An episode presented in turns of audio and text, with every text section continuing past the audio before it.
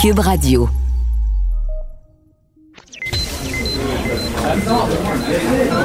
Silence. Veuillez vous lever. La cour présidée par l'honorable François-David Bernier est déclarée ouverte. Entrez dans les coulisses de la justice. Écoutez, vous serez pas jugé. Ils appellent à la barre les acteurs de l'actualité. Oui, votre honneur? Avec François-David Bernier. Avec François-David Bernier. Avocat à la barre. Cube Radio. Bonjour, bienvenue à l'émission Avocat à la barre. Aujourd'hui, pour vous, on commence avec un sujet très intéressant toujours. Euh, on parle des séparations durant la, COVID, la- le confinement, les divorces qu'il pourrait y avoir, euh, l'impact sur le couple. Et on en parle avec la sexologue euh, Louise Sigouin, que vous avez vu à TVA à Si on s'aimait, pour ceux qui écoutent l'émission. Et il y a le livre Si on s'aimait. Elle va nous expliquer les types de couples, puis comment on fait pour pas se séparer si on est toujours ensemble? Ensuite, euh, Maître Jean-Paul Boilly, notre chroniqueur, qui nous dit que la, PCU euh, semblerait s'être mal aimée, qu'il l'appelle. Il nous parle de la PCU, du prolongement qu'on sait qu'il y aura. Euh, ensuite, Maître Pascal Paradis d'Avocats sans frontières. Vous connaissez Avocats sans frontières qui interviennent sur les violations des droits et libertés dans le monde entier. Et il vient nous parler justement des droits et libertés peuvent être entachés, ben, atteintes à cause de la pandémie de la COVID-19. Et pour finir, euh, bon, aujourd'hui, on répond à vos questions, les questions du public toujours, que vous nous avez posées sur le Facebook ou sur la- notre ligne 187 Cube Radio. Votre émission commence maintenant. Vous écoutez Avocat à la barre. Si on s'aimait, connaissez-vous euh, l'émission? Connaissez-vous le livre? Euh, connaissez-vous la sexologue euh, Louise Sigouin? Et certains vont se dire, c'est quoi le lien avec le, le ju- le juridique d'avocat à la barre? Ben, c'est qu'on le sait, durant le confinement, euh, beaucoup de gens se sont posés des questions. Est-ce qu'il y aura plus de divorces? C'est quoi l'impact sur le couple que ça a d'être toujours ensemble? Et on voulait en parler avec la sexologue Louise Sigouin qui est avec moi. Bonjour. Bonjour, maître Bernier. Merci d'être là. J'ai ben, j'ai beaucoup de questions. euh, et on, on- bon, ben pour ceux, euh, je fais la présentation. Ben, vous, vous- vous êtes la sexologue dans l'émission à TVA. euh, si on s'aimait, c'est une émission où est-ce que des candidats qui bon qui tentent d'être ensemble pour trouver l'amour. Et Ouais. euh, vous avez écrit un livre là-dessus. Il y, a, beaucoup de choses à dire sur les, les couples. Euh, et je me, on, se demandait à Avocat à la barre, est-ce que euh, c'est quoi l'impact que tout ce confinement a sur les couples? Bien, c'est sûr que ça a un impact en partant. Bien sûr, les couples qui étaient déjà fragilisés ou euh, en crise, ben là, ils vont peut-être faire le malheureux constat que la rupture est imminente. Mais à la base, pour tout couple qui se respecte, il y a toujours quatre sujets autour desquels les conflits euh, tournent. Mhm. L'argent, la sexualité, les enfants et les tâches. Ah oui. En période de confinement, vous comprendrez que là, on se retrouvait avec les quatre conflits dominants en même temps. Parce que là, il y avait, c'est pour certains qui ont perdu leur emploi ou une grande insécurité financière qui planait euh, dans la maison. Euh, la sexualité, bon, il y en a qui prenaient comme une échappatoire, il y en a d'autres que stress et libido sont pas les meilleurs amis, fait que ça prenait le bord. Euh, Les enfants, ben, ils s'est retrouvés avec l'encadrement, la discipline, les tâches euh, au devoir, puis les tâches, comment on organise notre temps. Fait que c'est sûr que ça crée une tension. Mhm. Si déjà à la base on n'était pas euh, confortable avec ces notions-là, ben c'est sûr que ça a créé des, des, des, des crises, des tensions, des inconforts, puis malheureusement peut-être pour certains euh, des, des, des en tout cas un questionnement face on continue ou on arrête. OK, c'est ça. Donc, ça, ça met Ouais. vraiment le couple à l'épreuve. Puis les, les, Ouais. les, les défauts là, peuvent ressortir puis devenir plus, plus importants là, à, à cause de- du confinement. Parce que être un couple, être toujours ensemble, est-ce que c'est bon? Mais c'est bon d'être ensemble, mais généralement, à cause de notre réalité au quotidien, généralement, on quitte pour aller au travail, on quitte pour aller nos, nos, activités sportives, on quitte pour aller se divertir. Fait que s'il y a un petit malaise ou un inconfort, ben, ça nous donne un espace pour comme décompresser puis revenir. Fait que c'est l'équilibre entre on passe du temps ensemble et on passe du temps pour soi. Puis c'est toujours l'équilibre entre je m'occupe de mes besoins personnels, mmh. puis je m'investis aussi dans les besoins de la relation. Puis là, le confinement, ben, pour celui qui a plus besoin de temps seul, ben, c'est sûr qu'il s'est retrouvé un peu coincé, mhm. mais euh, c'est vraiment l'équilibre entre les deux qui est souhaitable. Parce qu'à l'inverse, si ça se met à aller bien, ben, parce qu'on a profité de ce temps-là que généralement on n'a jamais. Mhm. Donc, donc, ça peut être bénéfique pour certains couples, ce qui s'est passé. autant qu'il y en a qui ça va briser le couple, il y en a qui ça va, ils vont devenir plus forts avec cette épreuve-là? Ben absolument, parce que souvent, ce qui crée des, des, des difficultés dans notre relation, c'est qu'on manque de temps. On est pris dans les enfants, nos occupations, nos responsabilités, mhm. nos projets. Alors que le confinement, c'était comme une invitation à dire, finalement, responsabilité oblige, on est ensemble. Profitons-en pour aller au, cœur de nos conversations qu'on n'a jamais le temps de terminer. Prenons donc le temps de revisiter nos valeurs, puis se, se questionner sur quelle direction on veut donner à notre relation.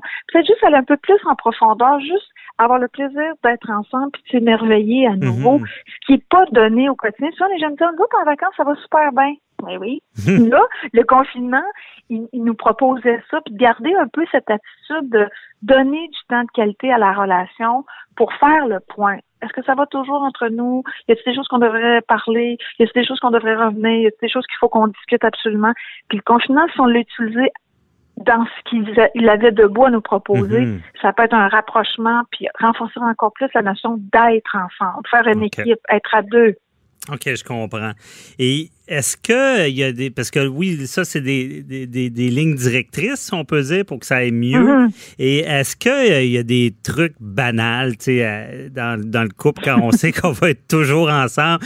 Euh, genre, euh, bon, faut être peut-être moins soupe au lait, peut-être des fois pas, pas prendre pour acquis l'autre, je sais pas, parce que peut-être quand on le voit tout le temps, on le prend pour acquis, puis ça fait de la chicane. Mais je pense que c'est de se parler honnêtement dans un premier temps, tu sais, puis pas faire fi de bon, aujourd'hui j'ai un peu plus euh, de difficulté à tolérer, fait que soyons vigilants d'être euh, mhm. tolérants envers l'autre, mais je pense que c'est beaucoup de d'accepter que c'est pas toujours facile une relation. Puis si je choisis mes batailles, qu'on prendra pas tout au pied de la lettre, ben déjà ça enlève un peu de pression. Mhm. Puis je trouve que le défi en relation, c'est vraiment d'apprendre à négocier avec nos différences, sans les juger, mais avec un regard bienveillant. La façon est bien différente, je la comprends pas trop, mais en tout cas, il doit y avoir du bon là-dedans. Même chose de notre côté, comment on fait pour faire le mi-chemin? Puis moi, c'est beaucoup ça, la, teneur du, de, mes enseignements, c'est qu'on fait ça ensemble. Mm Toi, tu as des forces qui, sont mes, difficultés, veux dire ça, comment on fait pour faire le mi-chemin sans que ce soit juste d'un bord puis de l'autre, puis on travaille dans la même direction? Oui, c'est bien dit, ça, je retiens ça. Mi-chemin, même direction. oui! c'est très bon. Et euh, d'ailleurs, je, je, vais avouer quelque chose. Je suis, j'adore l'émission Si on s'aimait. Et au départ, euh, je, je, ne voulais pas aimer ça. J'ai été forcé de l'écouter avec ma blonde, qui, qui, mais par la suite, c'est moi qui aimais ça le plus. J'adore, pour ceux qui n'écoutent pas, vous analysez tout ce qui se passe avec les couples. C'est très intéressant, intéressant, instructif aussi. Et euh, moi, j'en profite, je me gâte. là. Euh, j'ai pas tout compris sur les types de couples. C'est qu'il y a comme quatre types, euh, pas de couples, de, de personnalités, de codépendants. Dualité. Ouais, c'est ça. C'est quoi les dualités. OK. C'est quoi? dualité, c'est chaque dualité nous aide à traverser un enjeu dans la relation. Alors, Dépendant codépendant, c'est beaucoup pour identifier c'est quoi l'attitude générale de l'individu dans la vie ou en relation. Le dépendant, c'est un être qui est plutôt centré sur ses besoins, qui est très égocentrique, mais en même temps très attachant, alors qu'il est toujours jumelé avec un codépendant qui, lui, est toujours centré sur ses besoins des autres et qui a du mal à s'occuper de lui. Ah, OK. Donc, il y, en a, un qui est plus sur lui puis il a besoin d'une autre personne qui, qui va justement le mettre en priorité. OK. quand on sait ça, que, ah, ben, c'est sûr, en pleine période de confinement, la codépendance s'est assuré que tout le monde était correct alors que le dépendant, lui, il pleurnichait un peu de tout ce qu'il perdait. Mais c'est juste, à partir du moment où je comprends cette attitude-là, je la prends pas contre moi, je la comprends, puis j'accueille l'autre dans sa différence. Fait que ça, c'en est une. Mhm. Émotif, rationnel, ça, c'est beaucoup au niveau de la communication que ça peut nous aider. Parce que l'émotif, c'est en mettre de peu de mots. Ça a l'air bien clair à l'intérieur de lui ou d'elle qu'est-ce qu'il veut dire, mais il n'y a pas beaucoup de mots qui sortent pour l'exprimer. Le rationnel, c'est le contraire. Il jase, il jase, il jase. Des fois, il répète toujours la même chose. Ah mais ouais? Le rationnel s'exprime plus que l'émotif? En mots. OK, en mots. Fait que là, si le rationnel, il parle tout le temps, il laisse pas de place à l'émotif pour y laisser un espace pour nommer, parce que c'est peu de mots, mais il y a quelques mots si on y laisse l'espace pour le dire. Mhm. Fait que quand on sait ça, ben, l'émotif, son défi, c'est de parler un peu plus. Le rationnel, c'est de parler un peu moins. OK. Se sentir davantage. Mhm. Une autre affaire bien banale, qui est bien important de savoir, il y a des vite puis il y a des lents. Ah. C'est- ça on veut se dire quoi? partir pour ça un après-midi, le vite est déjà sur le bord de la porte, prêt Ah ouais. son petit bagage. Avec quelqu'un qui dit, attends minute, tu seras pas long, je m'en viens là. OK. Ça, c'est vrai ça peut être une source de chicane, des fois. Ben oui, puis ça, ou dans les tâches, dans les, les, les- les choses à exécuter. Puis juste d'accueillir que, ben c'est sûr, quand on a un vol à prendre, faut être à l'heure, mais quand c'est le temps de relaxer un samedi après-midi, on peut mettre un peu plus de lenteur dans notre quotidien. OK. Donc, de gérer ça avec l'autre, Ouais, ça, c'est beaucoup niveau de-. Oui, parce que c'est dans les tâches beaucoup qu'on va le voir se manifester dans, dans le, le to-do list qu'on a à faire. OK. Je comprends. Il y a l'actif puis le rêveur. L'actif, lui, tant que tout, tout, tout, tout, tout, tout n'est pas fait, il n'est pas capable de s'arrêter. Alors que le rêveur, tout, tout un bon prétexte pour profiter, puis savourer la vie, puis discuter avec un voisin, puis Ah, lire un ouais. article. OK. Juste quand je vous parle du mi-chemin, ben c'est ça. C'est comme, on peut-tu ralentir tout en étant productif? Ben, apprendre de l'autre, c'est ça que je vois. Oui, c'est beaucoup. ça. Force, c'est ma difficulté. Ben oui, j'ai déjà vu ça des couples justement où un bien stressé, l'autre bien relax, puis plus, plus les ça. années passent, plus les deux sont comme euh, un est devenu un peu plus stressé, puis l'autre un peu plus relax. C'est ça. Puis Ok. le dernier, c'est fusionnel solitaire. C'est beaucoup l'intimité amoureuse. Comment je fais pour m'épanouir dans ma vie personnelle, tout en priorisant un peu du temps pour la vie amoureuse. Puis chacune de ces dualités-là, on devrait être en mesure de s'identifier à une des deux caractéristiques sur les cinq dualités. Puis ça nous aide à comprendre puis à, à- à identifier notre dynamique. OK. Donc, on s'identifie à une dualité. On peut-tu être plusieurs en même temps? ou- Oui. OK. Mais dans le fond, on s'identifie à une, à, une des caractéristiques de chacune des dualités. Fait que je suis dépendant ou codépendant. Sais, Par exemple, je peux être dépendant, rationnel, vite, fusionnel. Puis ça m'aide à comprendre ce sur quoi j'ai à travailler. OK. Je comprends. Mais en tout cas, j'invite les gens à aller lire vo- votre livre. Je vais aller le lire aussi. Ça peut aider dans, un coup. Il nous reste à peu près deux minutes. Et là, j'ai la question qui tue là, pour finir. La chicane dans un couple, est-ce que c'est bon ou mauvais? C'est vrai qu'il y a des couples qui chicanent jamais, puis à un moment donné, ça finit sa belle mort, tandis que d'autres, il y a plus de, passion, puis ça se chicane un peu plus. Mais dans la mesure où on assume de façon authentique notre différence, ça se peut qu'on s'accroche, Mhm. puis qu'on ait un peu de, de, de, de tension. Mais c'est sûr que c'est pas souhaitable que ce soit un mode de gestion au quotidien ni de communication. Et encore là, toutes les variables sont possibles. Il y en a qui c'est leur mode de communication, sont d'accord avec ça, puis il y en a qui chicaneront jamais, mais c'est le mi-chemin entre les deux une fois de plus. Mhm, je comprends. Toujours, euh, toujours l'équilibre. Et la dans- quête, du moins. Ouais, ben c'est ça. Je pense que c'est dans, comme dans toute chose. Mais c'est intéressant. Ça va peut-être, euh, ça va, c'est c'est peut-être une mauvaise en- entrevue pour un avocat parce que ça, nous va- ça peut nous enlever de l'ouvrage. Non, je fais du ça à la blague. On veut pas de chicane. euh, j'ai envie de vous dire qu'une une séparation de façon raisonnable, mature et adulte, ça peut aider le travail que vous avez à faire par la suite. Ben oui, puis c'est-. Ben certain, c'est toujours ça qu'on prône aussi. Mais euh, c'est Ouais. tout le temps qu'on avait, puis je pourrais passer une autre âge, et- mais je pense qu'on on a fait quand même un bon tour. Merci beaucoup, euh, Louis Sigouin là, de Si on s'aimait, l'émission évidemment, j'invite les gens à l'écouter à TVA, et le livre également qui peut, euh, ça peut littéralement sauver des couples, parce que je vois. Oui, ça peut aider. Hey, merci beaucoup. Merci, là, bonne journée. Bernier. Bye bye. Au revoir.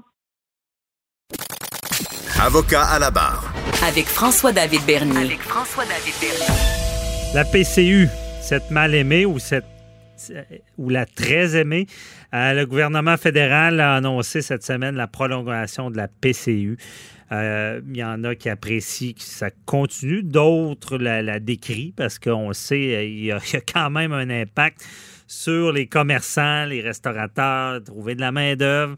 Donc, on en parle avec euh, Maître Jean-Paul Boilly, notre chroniqueur. Bonjour. Oui, encore une fois, c'est sûr que ça fait jaser. Là. Bien évidemment, le premier ministre Trudeau a annoncé qu'il allongeait le, le, programme canadien d'urgence, la PCU, là, de huit autres semaines. Donc, huit autres ouais. c'est total? Non, non, huit, ah, huit, huit semaines. semaines additionnelles. Donc, il y avait Okay. déjà un quatre mois de prévu. Là, là on monte à cinq mois additionnels. Bon, donc, on va pouvoir être sur ce programme-là plus longtemps. Il faut comprendre, là, parce que les. Huit semaines, deux mois. Ouais, on monte à six. C'est ça, de, de- de Ouais. plus. Donc, on, on est à six mois. Puis euh, là, ben, il y a des gens là-dessus, ils font des calculs. hein. C'est sûr que le programme, puis on va parler des fraudeurs tantôt, là, mais le programme, il est fait pour venir en aide au monde qui en ont besoin. Parce qu'il y a du monde qui en ont besoin. Puis là, c'est bien beau de dire il y a des fraudeurs, il y a des ci, il y a des ça. Mais c'est certain que ça plaît pas à tout le monde. Puis vous l'avez dit en intro, là, il y y a des gens, tu sais, je regarde dans le milieu des spectacles, je regarde dans le, euh, de- toutes sortes de milieux où les gens ont perdu leur, leur travail comme tel, donc n'ont plus le revenu de- euh, pour, euh, euh, comme disait l'ancien premier ministre chrétien, pour amener le bain puis le beurre, ça- le, le bain puis le, beurre, le pain puis le beurre, pardon, sur la table. ouais. Mais là, euh, on comprend que ça aide beaucoup, beaucoup, beaucoup de monde, puis il y a beaucoup qui l'apprécient. Mais il y, y a des gens qui font des calculs, puis malheureusement, il y a des employeurs qui n'apprécient pas ça du tout parce que les gens qui travaillent au salaire minimum ou qui travaillent en bas de 15 de l'heure, là, ben, s'ils font le calcul rapide, sont pas mal mieux de rester la PCU pour avoir à peu près l'équivalent ou un petit peu un petit peu moins, mais ils peuvent aller chercher un revenu supplémentaire jusqu'à 1000 dollars, faut pas oublier, par mois, donc à peu près 250 dollars, un petit peu moins par semaine, qui fait qu'ils sont pas pénalisés. Alors, ça leur donne un revenu qui peut être au-delà de ce qu'ils auraient en travaillant 35 à 40 heures par semaine, si on fait le calcul rapide, je sais que vous êtes fort en calcul mental, mais il reste que ces gens-là font les calculs. Puis là, ben, les employeurs, ce qu'ils disent, ils n'ont pas tort non plus. Ils disent, ben là, on a de la misère à aller chercher dans le domaine de la restauration, par exemple. Euh, Dans le domaine où, le- le- par exemple, là, on a vu au niveau des épiceries, bon, il y a des gens qui avaient des montants additionnels qui étaient payés, on parlait de 2 à 3 ou à 4 dollars de l'heure de plus pour les commis, les gens qui sont là. Ben, on disait que c'est ceux qui, qui allaient au-devant hein, de, de la COVID, puis qui avaient, ils allaient au front parce qu'ils servaient les gens. Puis écoutez, euh, alors que tout le monde avait peur de la pandémie, là, on voit qu'avec le beau temps, les gens ont moins peur. là. on espère que ça ne reviendra pas, mais il reste que ces gens-là, on a annoncé, les grandes chaînes ont tous annoncé, ou à peu près, qu'ils enlevaient ces, ces, ces, ces, subsides-là additionnels aux gens à partir de, euh, de- de la fin juin. Alors, c'est malheureux, mais il y en a des gens là-dedans qui vont, euh, ben, c'est évidemment, ils peuvent pas se mettre sa PCU et, et renoncer à leur travail, mais si, par exemple, ils perdaient leur emploi, ils pourraient être éligibles également à la PCU. Donc, mais, mais ces gens-là, ces chaînes-là, les restaurants et les autres, eux, cherchent à avoir ces employés-là. Et les gens, bon, bien évidemment, ce qu'ils font, ils font le calcul. hein. Ils savent compter, comme vous et moi. Et puis, ils disent, ben écoutez, je suis mieux de, ne pas euh, travailler, de ne pas retourner au travail, parce qu'il n'y a pas une obligation de retourner au travail. Une fois que vous avez été mis à pied à cause de la COVID, bon, évidemment, vous faut être revenu, on l'a vu en matière de droit du travail. Si on vous rappelle au travail, euh, vous devez revenir au travail. Sinon, à ce moment-là, c'est un refus de travail, puis là, vous pourriez ne pas être éligible.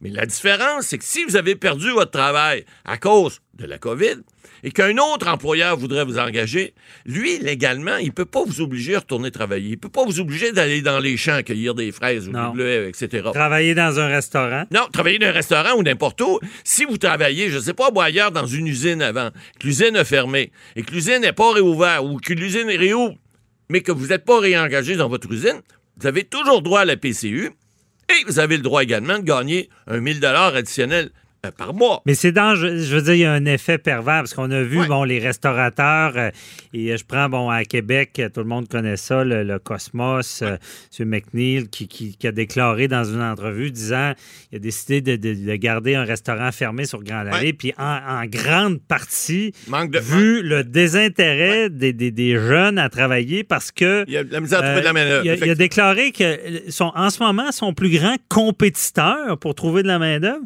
c'est la PCU. Effectivement. Bon. Bon. Là, il y a un effet pervers.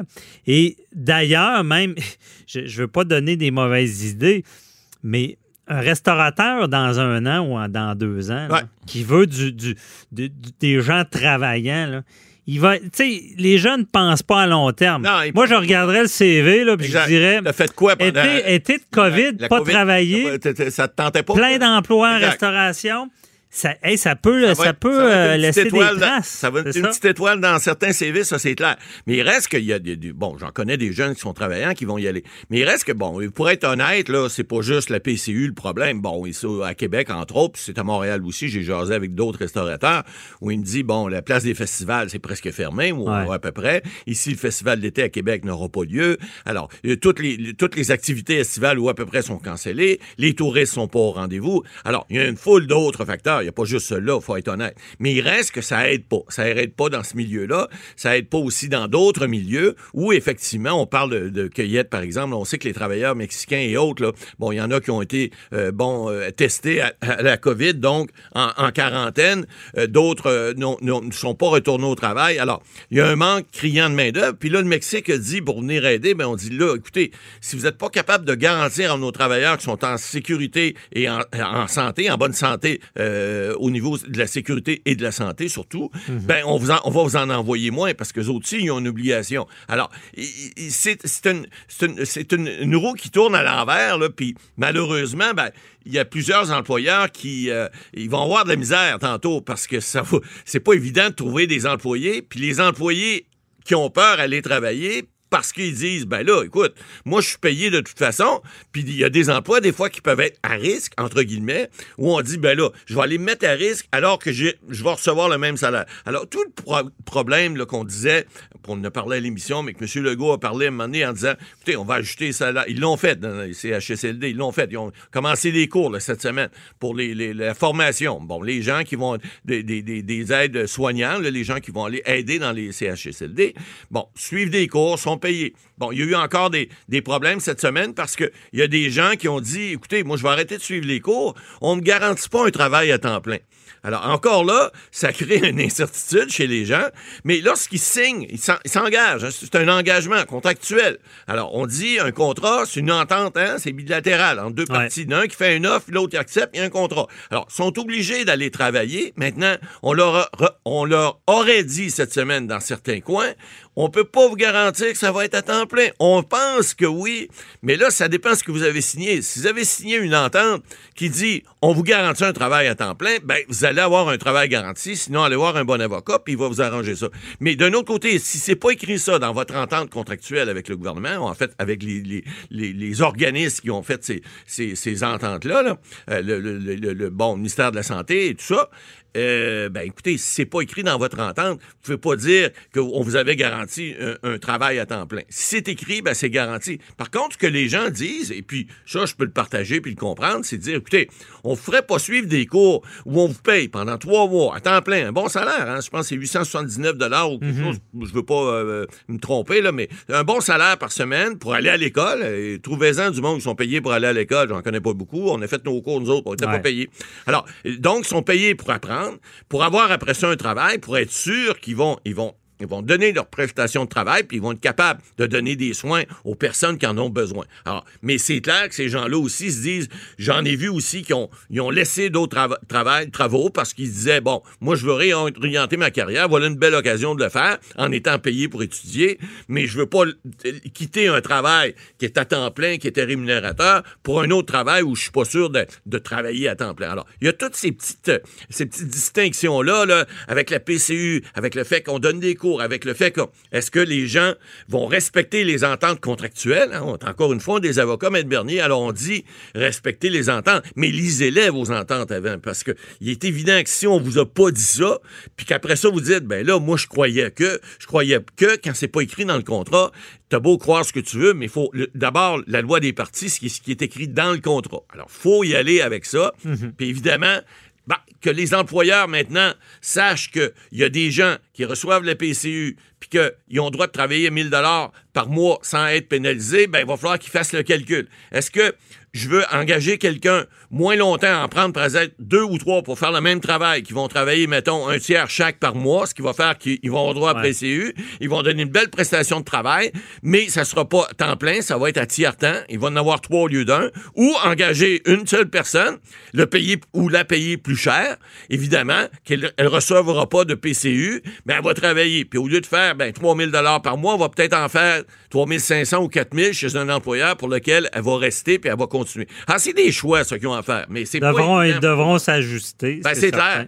C'est clair. Mais la, PCU, on s'entend qu'il y en a qui en ont besoin. Oui. Comme on dit en, droit criminel, souvent dans certaines décisions, euh, on dit que l'e- l'effet préjudiciable est moins grand Exact. que l'effet bénéfique. C'est sûr qu'il y a des problèmes. Il y a des- on a parlé Mais- de fraude tantôt, il y a des fraudeurs, il y a encore des gens qui sont là pour essayer de le système. on Mais je pense que là. la, la- la machine n'est pas assez bien repartie. Il y en a qui auraient, si c'était Ah. pas, euh, ça n'avait pas été prolongé, il y en a qui auraient été euh, en misère. là. Ah, ben c'est clair, parce que là, le- le- les gens qui en profitent du, du programme, euh, on pense que c'est au-delà de 95 là. Alors, les fraudeurs, on parle de 1, 2, peut-être 3% mais c'est un, un minimum. Mais évidemment, c'est c'est 2 ou 3% de trop. Mais l'autre 98% ben évidemment, ils profitent du programme, puis ils en ont besoin. Puis oubliez pas, là, c'est de l'argent qui est remis dans l'économie. Je ne ferai pas d'un cours de macroéconomie, là, mais c'est de l'argent, oui, qui est relancé, mais qui est redépensé au Canada. Donc, c'est pas de l'argent qui s'en va à l'étranger.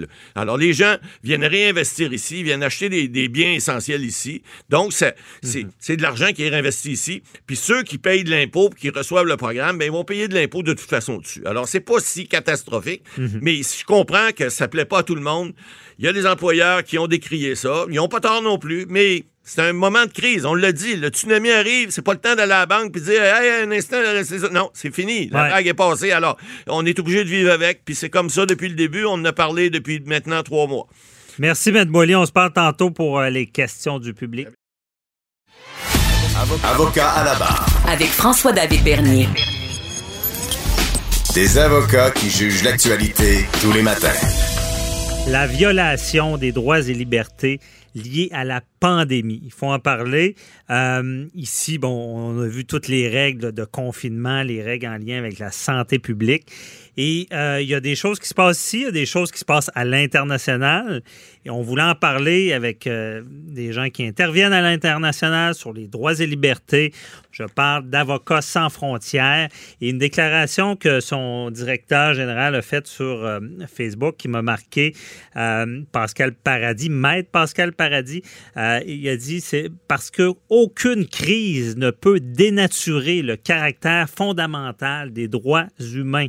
Nous sommes et demeurons sans frontières, c'est-à-dire malgré la crise, il y a des droits qu'il faut protéger et il est avec nous. Bonjour, euh, maître Paradis. Bonjour, Maître Bernier. Merci d'être là. Donc, euh, c'est, j'imagine, votre travail, euh, je voulais savoir, il y a des droits et libertés là, qui sont liés, qui sont brimés et accentués à cause de la COVID-19 et de la pandémie. Là. C'est vrai, c'est vrai. Et le, principe, vous avez lu un extrait d'une déclaration d'Avocats sans frontières, mais les, droits et libertés euh, fondamentaux de tous les citoyens citoyennes du Canada comme de, d'autres pays dans le monde demeurent qu'il y ait une crise de santé publique ou non. C'est vrai que pour faire face à une crise de l'ampleur de, de celle que nous vivons actuellement, là, de, la, de la pandémie de la COVID-19, il faut prendre des mesures. Puis ça, Mhm. c'est normal, c'est raisonnable. Il faut protéger la santé publique.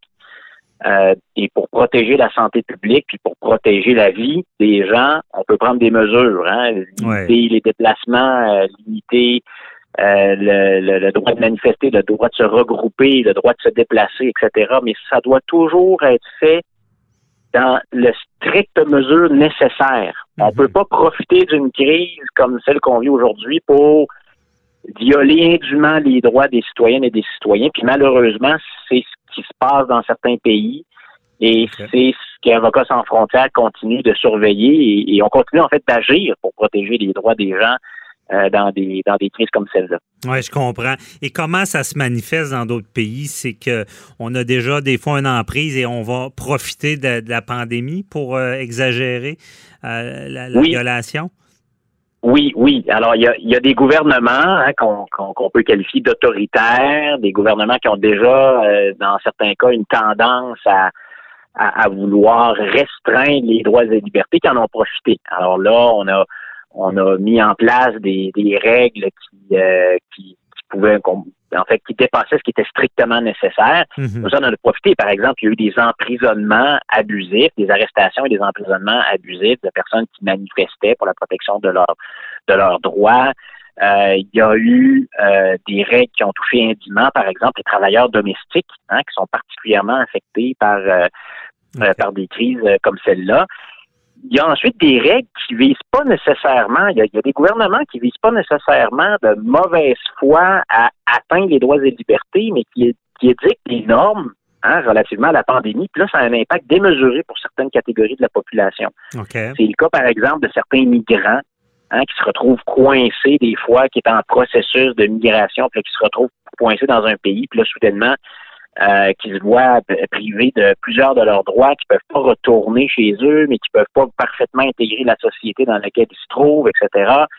Euh, il y a des, euh, des, des groupes qui ont été particulièrement stigmatisés aussi avec la crise, hein, des mhm. minorités, des minorités ethniques, des minorités euh, raciales, des minorités, euh, notamment des groupes de la diversité sexuelle, qui encore une fois malheureusement dans plusieurs pays euh, ont été particulièrement visés par par, par d'autres secteurs de la population comme étant des hein, des facteurs de propagation de la pandémie, etc. Donc c'est toutes ces situations-là qui nécessitent des actions. Puis là, c'est pour ça que nous, donc, on, on continue à agir. Bien sûr, mm-hmm. Avocats sans frontières, on est, on s'appelle sans frontières. Là, ben, depuis le 11 mars, ben, euh, on, est comme tout le monde, on peut pas se déplacer. On est quoi, 100, 140 à travers le monde. Il y en avait 30 là-dedans qui, étaient des expatriés, c'est-à-dire des gens qui vivaient pas chez eux. Alors, on a été obligé de les rapatrier mhm. euh, dans leur pays. Plusieurs Canadiens, mais des gens d'autres pays. Mais il reste des gens qui sont dans des, des gens de notre équipe, puis des partenaires qui sont chacun de leur pays. Puis là, ben, ils s'activent. Hein, donc là, on a fait euh, des, des campagnes d'information sur les réseaux sociaux. Euh, des campagnes vidéo pour informer les gens de leurs droits, particulièrement euh, un thème dont il faut parler, la violence basée sur le genre, c'est-à-dire mm la violence sexuelle, la violence domestique, très souvent contre les femmes qui, là, en période de confinement, sont plus proches de leurs agresseurs euh, pour certaines. Donc là, on a fait des lignes téléphoniques, on a mis ça sur pied dans certains pays. Des gens peuvent appeler pour connaître leurs droits, pour savoir quoi faire quand il se passe quelque chose. on a continué à travailler dans certains pays avec les avocats locaux et les organisations pour les droits des détenus. Mais vous voyez, ce sont tous des, des, groupes, des personnes qui sont en situation de vulnérabilité, dont hmm. la situation, malheureusement, peut s'empirer, soit à cause de la pandémie elle-même, ou soit à cause des mesures gouvernementales adoptées pour contrer la pandémie. Je comprends. C'est vraiment la pandémie devient un prétexte pour brimer euh, des droits. Et euh, je, trouve ça intéressant que malgré le, confinement, malgré que vous ne pouvez plus voyager, euh, je comprends que vous avez continué. Les pressions sont. C'est pas nécessaire d'être sur place avec toute la technologie, les réseaux sociaux. Vous réussissez quand même à, mettre une pression, à être présent pour aider ces gens-là. là oui, puis ça, ça, fonctionne dans plusieurs cas. Par exemple, on continue à travailler en matière de lutte à la traite de personnes et au trafic d'êtres humains. Ce soir, par exemple, ce soir, je, donne les mots d'introduction pour un séminaire, un webinaire, en fait, qui est destiné à des juges de plusieurs pays qui euh, travaillent donc dans des dossiers de traite de personnes. Donc, quand les, les procureurs de ces pays-là réussissent à mettre le grappin sur des gens qui ont favorisé hein, la, le fait de transférer des jeunes filles d'un pays à l'autre pour qu'on les exploite sexuellement ou pour les faire entrer dans des réseaux de criminalité, euh, notamment euh, en association avec la, migration des personnes. ça, c'est des mhm. phénomènes qui se rendent jusqu'à chez nous. C'est lié. c'est du travail qu'on fait là-bas et qui est lié à ici. Fait que là, ce soir, on a un séminaire avec ces juges-là. Ça, c'est du travail qu'on peut continuer. Okay. Puis voyez-vous, dans certains pays, on a été, on a été l'organisation avec nos partenaires euh, locaux qui a poussé pour la, la réouverture des tribunaux pour traiter ces dossiers-là, pour pas qu'il y ait un trou de plusieurs mois sans mhm. qu'on fasse avancer les dossiers contre les, gens qui favorisent la traite de personnes. Donc, vous voyez, il y a beaucoup de choses qu'on peut faire à distance. On va même parler tout à l'heure peut-être un peu du travail qu'on fait au Canada dans, mhm. cet objectif-là. Mais il y a une chose qui est sûre. Il y a beaucoup de notre travail qui, qui, nécessite du présentiel aussi. Il y a des victimes de crimes de guerre, des victimes de crimes contre l'humanité avec lesquels on travaille, qui vivent dans des régions éloignées des pays où on travaille. Puis on peut pas leur dire euh, mettez-vous sur votre ordinateur, euh, prenez un logiciel Zoom ou Teams ou tout autre, puis là on va, on va jaser. D'abord, la technologie est généralement pas disponible. Puis même lorsqu'on la rend disponible, parce que là, on réoriente nos programmes hein, pour rendre la, technologie encore plus accessible, mais il y a des choses qui se discutent pas, puis il y a des choses qui se font pas à travers un écran d'ordinateur. Donc, Ah, il y a des choses, on, on a hâte de revenir à, à des activités en présentiel parce qu'on a besoin d'être auprès des victimes. La solidarité internationale, c'est ça. Mais oui, on est innovant. Euh, oui, on est capable de trouver des solutions pour continuer à faire de la coopération internationale, puis à faire en sorte que il y ait plus de paix, plus de justice, puis plus de réconciliation dans le monde Mhm. euh, à travers la technologie, par exemple. C'est pas facile, mais on s'adapte. On est comme Ah, tous ben- vos auditeurs qui nous écoutent. Ah, là. Comme tout le monde, c'est intéressant à savoir ça. D'ailleurs, c'est ça, parlons-en d'ici. Euh, Comment vous voyez- Bon, je pense qu'à l'international, vous avez vu des cas graves d'atteinte aux droits et libertés. là. Euh, comment vous voyez ça ici, là, tout le confinement, puis les mesures plus restrictives là, qui, qui est assez exceptionnel de, brimer certains droits personnels pour l'intérêt public? Ben c'est- bon, c'est c'est sûr que euh, nos gouvernements, hein, comme partout dans le monde, on, on fait ce qu'ils devaient faire pour protéger la population. Ça, c'est une chose. Il faut accepter qu'il y a certaines mesures qui ont contraint nos droits et libertés. Euh, c'est rare que ça arrive là partout sur la planète. Les, les gouvernements ont les mêmes préoccupations, puis les, les- les Mhm. citoyens du monde ont les mêmes préoccupations. Fait qu'on vivait pas mal tous la même chose partout dans le monde. À nous, on a des partenaires, puis des des gens qui travaillent avec nous partout dans le monde, puis on avait tous les mêmes préoccupations. C'est rare. Alors oui, il y a eu des mesures euh, qui ont été prises, et là aujourd'hui, hein, il, y a, il y a- il y a tout un discours, là, notamment autour du, du fameux projet de loi 61, les- pour redémarrer l'économie. Puis là, partout dans le monde, on, on vit les mêmes débats aussi. Nos Ouais. déclarations là, dont on parlait tout à l'heure sur l'importance de protéger l'État de droit, puis de dire qu'il faut prendre des mesures qui sont strictement nécessaires, puis on ne peut pas brimer les droits plus que ce qui est nécessaire. Ça s'applique au Québec aussi. Mhm. Donc, euh, tu sais, quand on dit, ben, on, on, on respectera plus tel droit ou on respectera pas telle règle, il faut faire attention autant au Québec qu'au Canada euh, qu'ailleurs dans le monde. Ça, c'est d'une part. Oui. D'autre part, je dois dire qu'on a été, ça a été intéressant pour nous de comparer les impacts de la pandémie dans les autres pays où on travaille, y compris en Amérique latine puis en Afrique, avec ce qu'on a vécu au Québec. Et je peux vous dire que la, la crise qui a, qui a notamment frappé les, les personnes âgées euh, dans nos soins, euh, dans nos centres de soins de longue durée, euh, c'est c'est assez extraordinaire. Puis ça veut dire que c'est des remises en question importantes pour le Québec. Mhm. Tout le monde le dit. On n'apporte rien, on n'apporte rien de nouveau dans ce débat-là, si ce n'est qu'une perspective internationale qui démontre que là, ben, le Québec a, a pas fait mieux qu'ailleurs, puis même a fait, a fait pire que bien des endroits dans le monde. Puis ça, ça veut dire, ben, euh, c'est un gros questionnement sur nos priorités. Comment se fait-il que qu'on ait laissé des personnes dans une situation de telle vulnérabilité? Euh, c'est- c'est un c'est un thème sur lequel il va falloir qu'on se penche très sérieusement au Québec. Non, c'est ça, je comprends ce que vous voulez dire, puis il va falloir apprendre de nos erreurs. Et est-ce qu'on priorise assez dans notre société ces, personnes-là vulnérables? Peut-être parce qu'on le sait, hein, avec les CHSLD, il y avait beaucoup de plaintes et la, la- la COVID-19 a fait ressortir des, des choses qui étaient déjà latentes, présentes. C'est assez euh, marquant. Donc, euh, merci beaucoup, euh, Maître Paradis, de nous avoir éclairé sur ce dossier-là.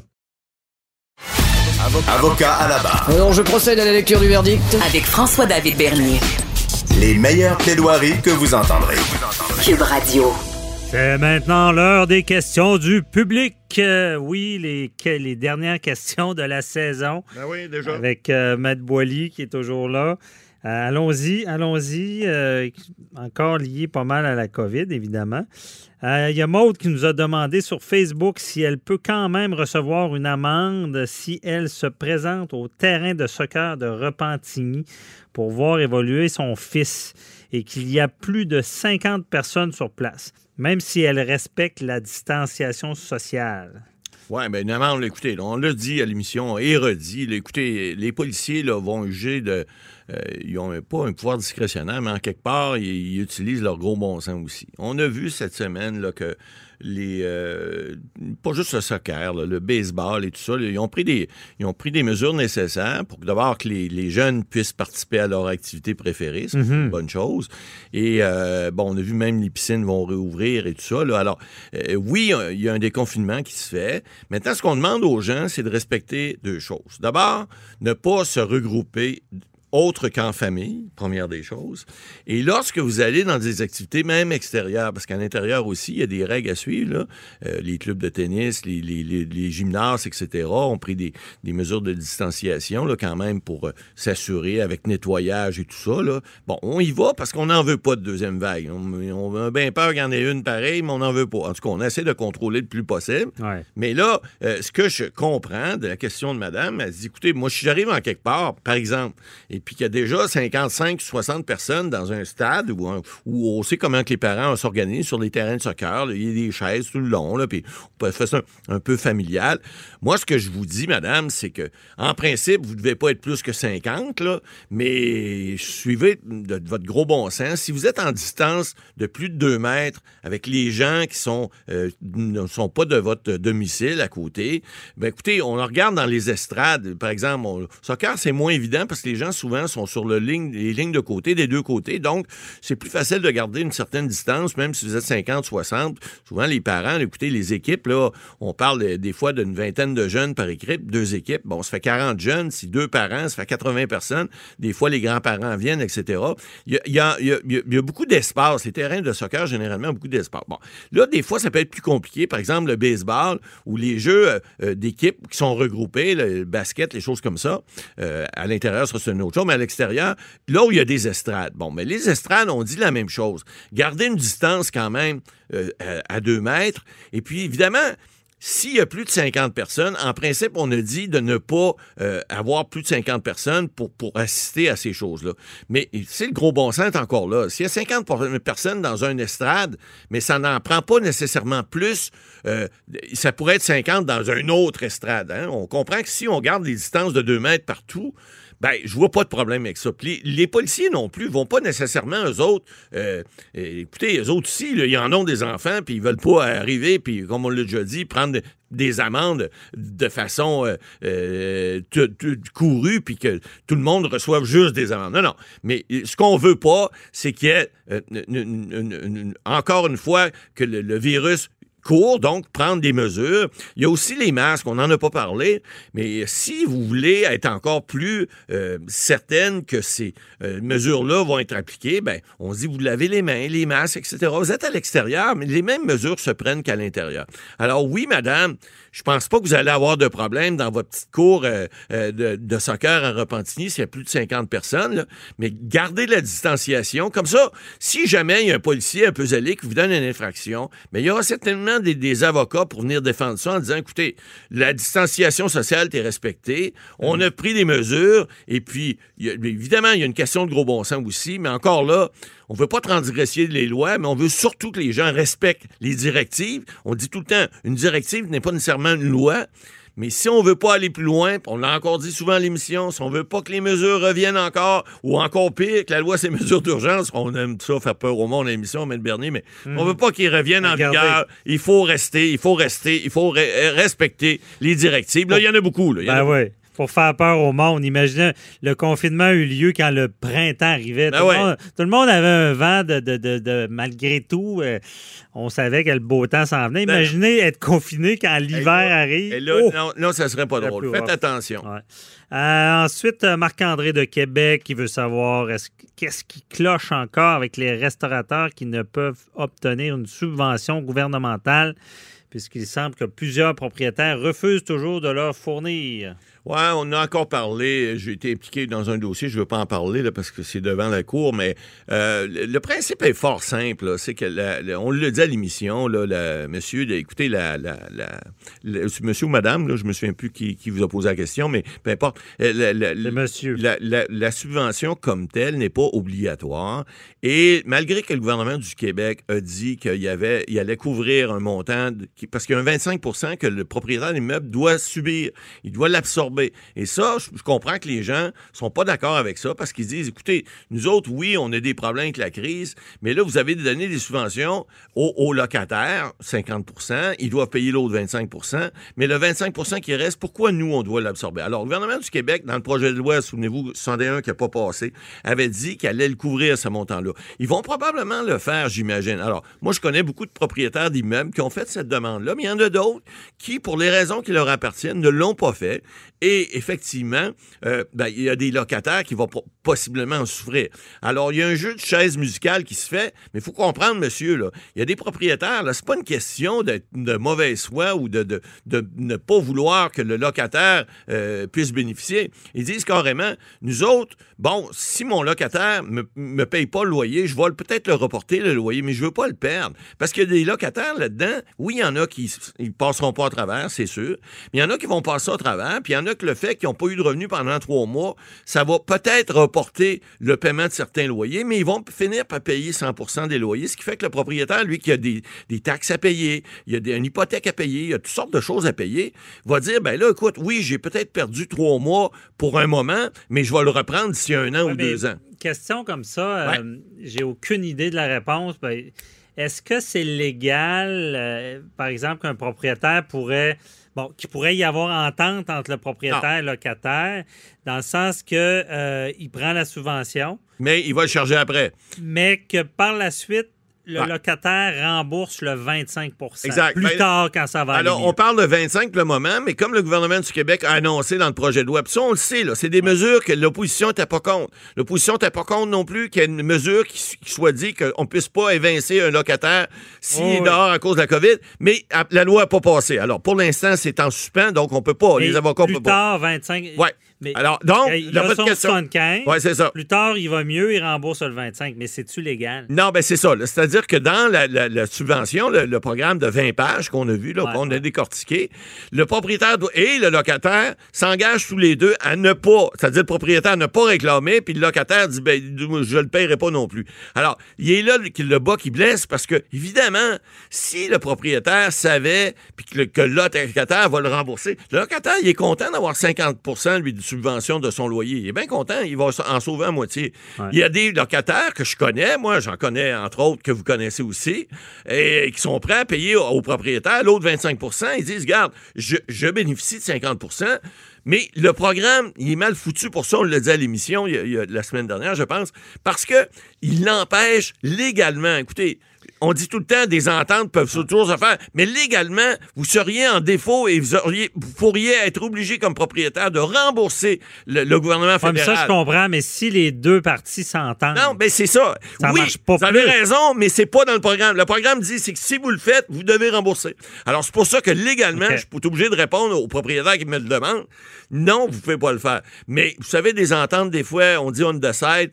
Bon, on donne pas de conseils ici à l'émission, là. Non. Mais on sait que des gens de bonne foi entre eux peuvent peut-être s'arranger autrement. C'est pas supposé parce que le programme prévoit carrément qu'il est pas supposé d'y avoir ni d'entente. on- Allons-y dans, dans la règle, parce qu'on n'est pas pour ça, parce que ça. ça, ça peut devenir de la fraude. là, pas Exactement, là. il faut pas. Ouais.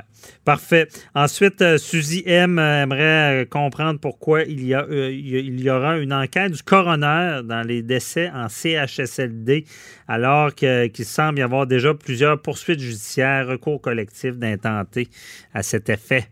Oui, effectivement. Pas la même chose. On a vu cette semaine là, dans, le, dans ce dossier-là, il y a, il y a la, la- la coroner en chef euh, du, euh, du Québec, là, qui est maître Pascal euh, Descaries, euh, qui a dit cette semaine euh, que- qu'il y aurait une enquête. la coroner en chef va nommer, elle a nommé d'ailleurs une coroner qui est maître euh, Camel, je crois, et pour euh, enquêter sur les résidences pour personnes âgées, euh, on, dit qu'on veut plus que cette situation-là se reproduise. Bon, là, il faut expliquer à cette dame-là. là. Écoutez, une enquête du coroner, puis les poursuites, parce qu'on en a vu, on a parlé à l'émission, là. Mhm. c'est HLD Heron, le premier, là, où il y avait eu plusieurs cas, puis on avait dit, là, c'est quasiment une annonce de famille prix, là, il y a- il y a- les, les, les, les- les corps sont encore chauds, puis les poursuites se prennent, puis on sait même pas les dommages, puis bon, les, les recours collectifs, les bureaux d'avocats sautent là-dessus comme euh, le diable sur le pauvre monde, là. Bon, ça, c'est une chose. Mais le recours collectif, les recours collectifs qui sont intentés, c'est pour aller chercher des dommages, pour que les gens qui ont subi des dommages obtiennent une réparation de leurs dommages. Donc, il y a des gens qui ont eu de la peine, il y a des gens qui ont souffert, ça, ça se quantifie, ça, oui, et on va quand même euh, leur, euh, leur permettre de faire une preuve de dommage. Le recours qui est devant le coroner, ça, c'est une autre chose. Ben, c'est pour faire la lumière. Faire la lumière, puis faire des recommandations au gouvernement, parce que les, les recours collectifs ne sont pas là pour faire des recommandations. Les juges, les tribunaux sont là pour trancher sur les droits des partis et les obligations de chacun. Alors que les enquêtes du coroner, eux, ce qu'elles font, c'est euh, ils vont voir où il y a le problème, puis ils vont faire des recommandations pour dire. Malheureusement, souvent, les recommandations des, des bureaux de coroner sont laissées en, en blanc, là, mais ils sont là pour ça, et c'est le but que la coroner en chef a fait cette semaine, donc de Ouais. prévoir euh, euh, qu'on puisse que ce- cette situation-là ne se reproduise. Ben oui, très important. Là. Ce qui est arrivé est dramatique et l'enquête du coroner est importante de comprendre pourquoi, pour ne plus que ça arrive. C'est ça le but du coroner. Et il n'y a pas d'obligation légale du gouvernement à respecter les recommandations. Moi, je changerais ça parce que souvent, pas, ils n'ont pas la science infuse, mais ils ont, ils ont- ils ont validé certaines choses. Puis des fois, on a vu dans beaucoup de dossiers qu'il n'y a, rien qui change. Puis ça arrive à nouveau. Ben, des fois, on veut dit, pas ça. On dit plus ça change, plus c'est pareil. On Ouais. espère que ça sera pas En tout cas. Donc, euh, à suivre. Merci, Matt Bolly. Ouais. Euh, c'est tout pour nous. On se retrouve demain. Bye bye. Cette émission est maintenant disponible en podcast. Rendez-vous dans la section balado de l'application ou du site cube.radio pour une écoute sur mesure en tout temps. Cube Radio, autrement dit. Et maintenant, autrement écouté.